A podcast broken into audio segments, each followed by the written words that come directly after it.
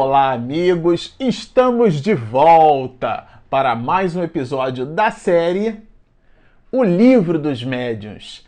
Este é o episódio de número 92. Bom, para você que está nos acompanhando no canal, nós estamos estudando essa obra maravilhosa, O Livro dos Médiuns, e estamos com Allan Kardec bebendo das observações do mestre de Lyon a respeito da influência moral do médium. Neste episódio, nós vamos concluir o capítulo de número 20 tendo a assertiva observação, um conjunto enorme de observações de Erasto, que Allan Kardec coloca ao final desse capítulo, uma espécie de dissertação, aliás, o título é exatamente esse, né? É a dissertação de um espírito sobre a influência moral do médium, e esse espírito é nada mais nada menos que Erasto. E a gente gostaria, né, de trazer aqui como elemento de reflexão, preparando ali as observações de Erasto, né?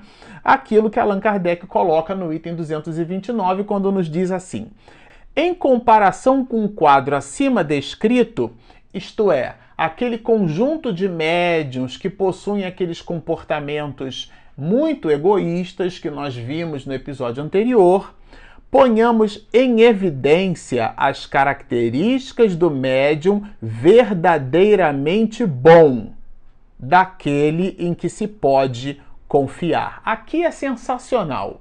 Em episódios anteriores, a gente até comentou que nós tínhamos uma empregada no Rio de Janeiro, eu e minha esposa Regina, e a empregada era assim: ela lavava mal, passava mal, cozinhava mal, mas a gente mantinha a empregada em casa. Por quê? Porque nós confiávamos nela. O que os espíritos esperam de nós é essa confiança. Eles depositam confiança em nós. Eles não esperam de nós arroubos de assertividade constante, porque nós não vivemos uma linha reta. Todos nós temos picos e vales. No eletrocardiograma, uma linha reta já morreu. Então nós temos picos e vales. Eles só são ascensionais em direção a Deus. Então, nessa perspectiva, nós temos um dinamismo entre picos e vales que correspondem a acertos e erros, a decessos e conquistas íntimas, mas sempre buscando a luz, sempre buscando acertar. Essa busca, essa compleição para a assertividade conquista a confiança dos bons espíritos. E ele vai dizer justamente, olha, que isso representa uma evidência, uma característica dos médiums verdadeiramente bons, né? A, a confiança, aqueles em quem se pode confiar. O que mais importa considerar é a natureza dos espíritos que o assistem habitualmente, já que a execução da manifestação medianímica propriamente dita ela é neutra. Basta que o médium desenvolva as suas habilidades de percepção, com igualmente a sua valoração, até mesmo mecanicista, do ponto de vista da percepção, assimilação dos fluidos e a transmissão da mensagem pelas suas possibilidades, mas o que caracteriza o bom médium fala do seu comportamento, que por sua vez está na razão direta dos espíritos que estão com ele. Então, o que mais importa considerar é a natureza desses mesmos espíritos. E aqui, o item 229 não nos deixa dúvida: jamais o médium deverá perder de vista que a simpatia né, que os espíritos bons lhe dispensam está o que? Na razão direta dos esforços que fizer para afastar os maus. Como é que nós afastamos os maus? Através dos bons comportamentos o que é que se traduz nos bons comportamentos? A presença dos espíritos bons. Então, quanto mais bondade fizermos, mais os maus se afastam de nós. Não é que eles se afastam porque nós os expulsamos, não, não é bem isso. É porque aquilo não corresponde à natureza íntima daqueles mesmos espíritos. Eu me recordo no ambiente de trabalho, é, tem um, um, um café, né, um France Café ali perto onde a gente trabalho, aliás, dentro do ambiente do trabalho, e de vez em quando, como válvula de escape, a gente para ali uns 15 minutinhos para tomar um café e devagar um pouco com os companheiros de trabalho. E numa dessas conversas, nós falávamos, né? Tem um companheiro no trabalho que gosta de astronomia e a gente também gosta um pouco, então nós conversávamos sobre astrofísica, sobre algumas sondas espaciais, algumas estrelas que se revelam fora do espectro da luz visível e tal. Então, de repente, um dos companheiros que estava ali com a gente tomando café disse: Ah, eu vou sair daqui porque essa conversa está muito chata para mim, muito chata para ele. Portanto, a, a, astrofísica ali não era objeto de atenção daquela pessoa. E dos oito que estávamos ali, duas pessoas saíram, ficávamos os seis que é, de fato gostávamos daquele assunto. O que não é nenhum demérito para as pessoas que não gostam é, de astrofísica. O ponto aqui não é esse. É que os espíritos, eles se nos percebem eles se sentem atraídos em função do centro de interesse deles. Então, se nós nos movimentamos num assunto, atraímos espíritos que gostam daquele assunto. Se você gosta, por exemplo, de música, você vai ter perto de você certamente espíritos que possuem, produzem e têm afinidade com a música. Se dentro da música você, por exemplo, toca violão, certamente terá é, perto de você espíritos que gostam de tocar violão. Se é violino, se é violoncelo, se é um piano, um oboé instrumentos assim que já não são tão habituais né, no, no, no, dia a dia, teremos espíritos afins. Essa afinidade afasta os outros espíritos que não possuem aquela me aquele mesmo centro de interesse. É disso que trata aqui o, o o livro dos médiuns, né? Não procura de nenhum modo prevalecer-se dela, dessa mediunidade, desse dom que lhe foi concedido por Deus, nem atribuir a si qualquer mérito por possuí-la. Essa é a compleição do médium bom. Ele entende que ele é um mensageiro, que ele não é o conteúdo, que ele não é a mensagem, ele é um carteiro. E, e esse carteiro preserva a, a mensagem, a carta das intempéries, da chuva, do sol, é, que pode deformar o papel, metaforicamente falando. Então ele cuida do conteúdo, mas o conteúdo não lhe pertence. O primeiro se orgulha de suas relações com os espíritos superiores. Este outro, isto é, o bom médium, se humilha por se considerar sempre abaixo desse favor. Eu me lembro muito daquela metáfora né, que Chico Xavier estabeleceu. Eu sou um sapo com uma vela na cabeça, dizia Chico. Né? A vela sendo a mediunidade que ilumina. Quando a vela se apaga ou a possibilidade medianímica se desfaz, o, o sapo brucutu né, no lago. Dizer, mostrando ali a sua pequenez, e no entanto escreveu a sua história no livro da humanidade como o verdadeiro apóstolo da mediunidade. O grande traço de caráter de Chico Xavier falava diametralmente com as questões relacionadas à humildade. Daí os espíritos vão dizer assim: o, o, o, o segundo, né, este outro se humilha. Não é que ele se rebaixa, porque os rebaixados serão exaltados. Não é isso. Ele simplesmente se coloca na posição de servir, se coloca na posição de serviço, se coloca na posição daquele que atrai os espíritos bons. E aqui, culminando, né, coroando esse capítulo de número 20, nada mais, nada menos do que Erasto para trazer para nós um conjunto de reflexões que Allan Kardec vai chamar de dissertação a respeito da influência moral do médium. Então, bem interessante. Aqui ele vai nos dizer assim, Allan Kardec: olha, a seguinte instrução sobre o assunto, ou seja, sobre a influência moral, nos foi dada por um espírito de quem temos inserido muitas comunicações, porque existe uma certa habitualidade de Allan Kardec em se servir do pensamento de Erasto e colocar esse pensamento em vários é, itens de vários capítulos que nós já estudamos aqui. Portanto, vamos dizer assim, Erasto se nos apresenta como um espírito familiar E ele vai nos dizer, né? Os médiums exercem influência meramente secundária nas comunicações dos espíritos, se levarmos em conta somente a faculdade mediúnica em si mesma.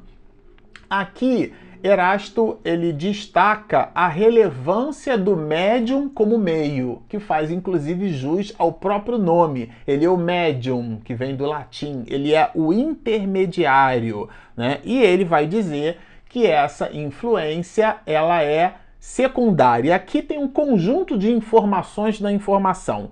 Quando Erasto nos diz que os médiuns exercem influência meramente secundária nas comunicações dos espíritos, aqui tem duas informações em uma. Primeiro, Erasto admite que os médios exercem influência nas comunicações, mas que o peso é, dessa influência não é o peso primário. Sabe, na escola, quando a gente fazia prova, ah, essa prova aqui tem peso 1, essa prova tem peso 2. Então você pega, soma as notas e depois você divide por 3. Lembram disso? Então, pois muito bem, é um pouco isso aqui. O peso maior não está na influência do medianeiro, né? no papel que ele exerce.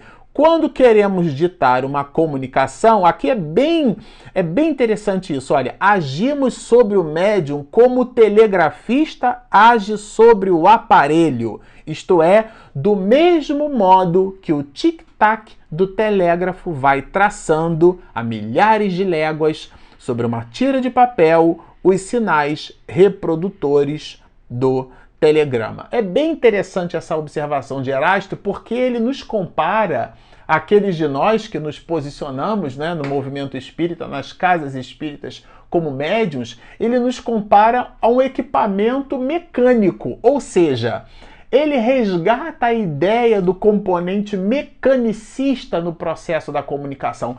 Por isso, inclusive, que Allan Kardec vai trabalhar conosco desenvolvimento da mediunidade, porque sendo esta uma habilidade, ela pode se desenvolver.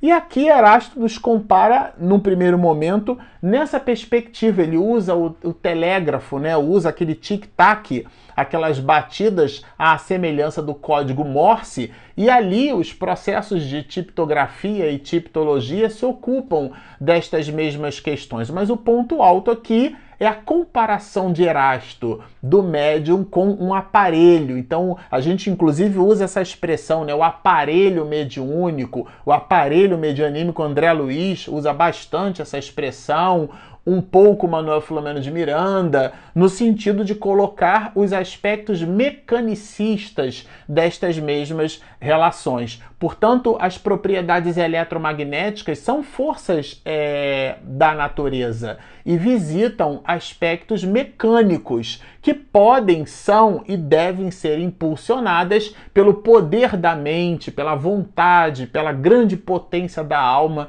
que é a vontade, mas o resultado da vontade são componentes mecanicistas e Erasto trabalha essa, é, nessa direção. Assim como as influências atmosféricas perturbam, olha que analogia brilhante, gente. Assim como as influências atmosféricas perturbam, não raras vezes, as transmissões do telégrafo elétrico, também a influência moral do médium pode perturbar a transmissão das nossas mensagens de além-túmulo. Isso aqui é sensacional e é brilhante. Ele primeiro colocou o médium como sendo um telégrafo, né? um, um equipamento elétrico que transmite pulsos elétricos e a mensagem está na presença, ausência, no volume de intermitências desse pulso elétrico. Então é um equipamento, mas é, dependendo das circunstâncias, e essas circunstâncias falam dos aspectos morais do medianeiro. Ele faz uma comparação, é uma metáfora, mas eu considerei ela brilhante e não podia deixar de destacá-la aqui. Na maioria das vezes, essa influência é anulada pela nossa energia. Nossa que ele fala é a deles, né? Na qual Erasto se inclui. E pela nossa vontade, ou seja, é um binômio. Essa influência moral do médium pode ser anulada pela energia do espírito e também pela vontade do espírito, de modo que nenhum ato perturbador se manifesta. Ou seja, eles conseguem anular de alguma forma. É isso que Erasto coloca aqui na sua dissertação. Às vezes, as mais das vezes, a depender das condições do médium, dessa influência moral que o médium pode exercer. Allan Kardec deixa claro e depois Erasto na sua dissertação também deixa muito fortemente claro, pode exercer. Os espíritos compensam esse mecanismo de uma outra forma. De maneira geral, pode-se afirmar, eles afirmam, que os espíritos atraem espíritos que lhes são similares. Nós vimos isso aqui com Allan Kardec. E que raramente os espíritos das Pleiades elevadas se comunicam por aparelhos mal condutores. Opa! Aqui primeiro ele coloca o médium como sendo um aparelho que pouca influência pode exercer, influência secundária, né? Foi o que a gente viu no início. Depois ele vai nos dizer que considerando-nos como aparelhos, esse aparelho pode produzir algum tipo de entropia, que é uma palavra que se usa muito nos processos de comunicação. Essa entropia dialoga com a influência moral do médium. E agora aqui ele vai colocar para nós justamente é, o desdobramento dessa mesma influência. Ou seja, os espíritos atraem espíritos. Ou seja, se o médium tem um comportamento voltado para coisas materiais, se ele tem um comportamento vicioso, o hábito do tabagismo, do alcoólico, a exacerbação das questões é, ligadas ao corpo, à luxúria, né, o, o seu desregramento na área sexual, tudo isso fala de espíritos que formam a sua companhia a habitualidade, é, é, é o, tudo começa na mente. Então, antes da criatura agir, ela arquiteta mentalmente. Quando ela vai arquitetar mentalmente, ela cria, ela produz uma onda eletromagnética. Inclusive, André Luiz vai chamar isso de vibriões mentais, né? Esses vibriões mentais são criados pelo nosso psiquismo, são as chamadas formas pensamento, são as ideoplastias, a plasticidade formada pelo campo mental.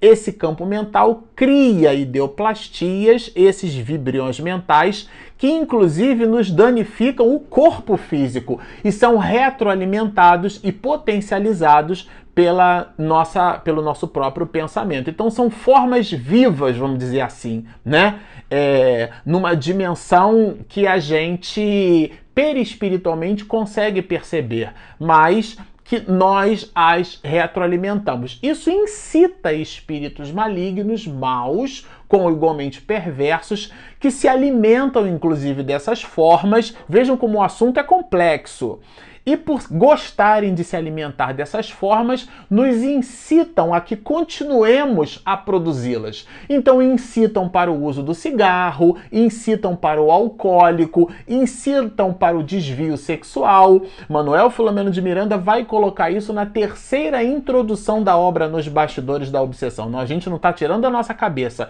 A tese não é nossa é de Miranda nessa perspectiva, né? São os hábitos socialmente aceitos. Ele inclusive fala da glutenaria, que é a compulsão alimentar, que são plugs para processos obsessivos. E esses processos obsessivos, o médium obsedado é o médium cercado de maus espíritos. Portanto, a sua atitude fala bastante disso é, e é o, o do que Erasto nos traz nesse instante. Os médiums levianos e pouco sérios atraem, pois, espíritos da mesma natureza.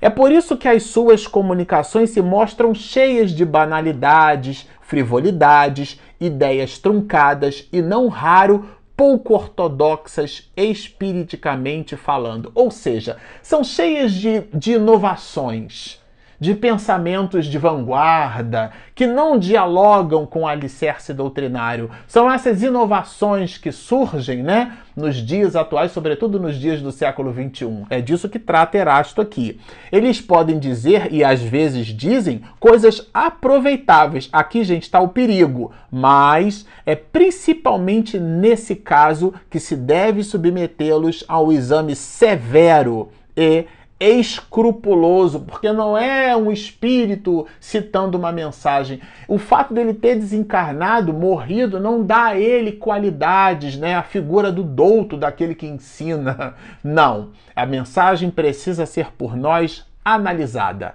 Asserções mentirosas, né, esses espíritos produzem a fim de iludir a boa-fé dos que lhe dispensam atenção. Deve-se então eliminar sem piedade, diz-nos Erasto, toda palavra, toda frase equivocada e só conservar do ditado o que a lógica pode aceitar ou o que a doutrina já ensinou. Fé inabalável só é a que pode encarar frente a frente a razão em todas as épocas da humanidade. Parece um resgate do pensamento de Santo Agostinho que ajudou a escrever o pensamento teológico da patrística cristã. Ou seja, precisamos é, entender para acreditar. Então o espírito entende o mecanismo e só se entende quando se estuda essa, esse aspecto racional. Não falarei dos médiuns que se comprazem em solicitar e, e, e receber comunicações obscenas, porque a obscenidade está fora do escopo do, do, da análise de Erasto. Está claro que a frivolidade, a banalidade, essas questões terra a terra do dia a dia nem são, nem formam objeto de atenção de Erasto. Onde, porém, a influência moral do médium se faz realmente sentir, olha, gente, é quando ele substitui pelas ideias que lhe são pessoais aquelas que os espíritos se esforçam por lhe sugerir. Ou seja, o médium troca o espírito dita uma coisa, ele percebe pelo pensamento, mas na verdade, na hora de pôr no papel, ele põe as suas ideias. Então há uma adulteração. E Erasto fala do aspecto moral do médium no que diz respeito a essa compleição para adulterar mensagens. Ele não transmite conforme a fonte, como que o espírito transmite ao pensamento, ele recebe o pensamento, faz juízo de valor sobre o pensamento e transcodifica à sua maneira, adulterando a mensagem original. Veja, não é alterando, é adulterando, né? Quando tira da sua imaginação teorias fantásticas que, de boa fé, julga resultarem de uma comunicação intuitiva. Então ele ainda assina com o nome daquele espírito. Vejam que perigoso isso, né? Erasto coloca ele vai na, no desdobramento falar do ditado modesto de um espírito criterioso. Esse ditado modesto é aquele ditado, quando Allan Kardec fala das comunicações, fala do exame da linguagem, não sejamos ingênuos. Ele não fala do verbo rebuscado, nada disso. Quando ele fala da linguagem, é do conteúdo da mensagem, né? Contra este escolho terrível vem chocar-se igualmente as personalidades ambiciosas, esse grupo de médios ambiciosos, né? Em é, que em falta das comunicações que os espíritos bons lhes recusam, apresentam as suas próprias obras como desses espíritos. Então há aqui um embuste, uma falácia, uma enganação. Tudo isso Erasto coloca no pacote dos, dos médiuns dos médiuns orgulhosos, como vimos com Allan Kardec. Daí, gente, olha aqui o desdobramento de Erasto. Daí a necessidade de os dirigentes dos grupos espíritas, ele está falando para hoje, para os dias atuais. Eu vou repetir. Daí a necessidade de os dirigentes dos grupos espíritas serem dotados de quê?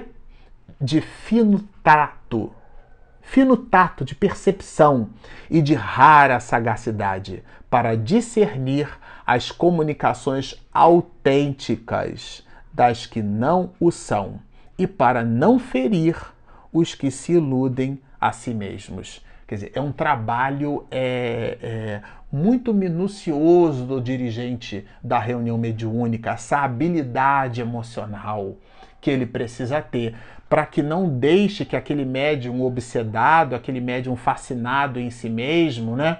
aquele médium orgulhoso, cite mensagens como se fosse do Dr. Bezerra de Menezes, porque ele está fascinado. Ele acredita que a importância da mensagem está no, no espírito que assina. E ele acredita, o médium fascinado, que aquele espírito só se manifesta através dele. Aqui está em Erasto. Na dúvida, diz-nos Erasto, abstente, diz um dos vossos velhos provérbios. Se a gente está na dúvida, não publica a mensagem. Às vezes, nos dias atuais, a gente sempre comenta isso, né? A pessoa posta a mensagem mediúnica, faz questão de dizer que foi pelo médium fulano de tal. Não tem uma mensagem aqui no livro dos médios que Allan Kardec tenha recebido, que ele tenha colocado o nome do médium. Ele cita o espírito. Mas ele não cita o médium que escreveu aquela mensagem. Porque o que é importante não é o instrumento de que Allan Kardec ou de que a mediunidade se serve. O que é importante é a mensagem que chega como bênçãos de luz para toda a humanidade. Vejam que interessante, mas o médium acredita, então a gente publica no WhatsApp com erros graves de concordância verbo nominal, a pessoa não faz nem revisão de português porque ela está interessada no ineditismo, de dizer que é mediúnico, né? E isso não dialoga certamente com essa dissertação de Erasto. Então ele vai dizer, na dúvida, abstente. É melhor repelir. Isso aqui virou um clássico entre nós, os espíritas.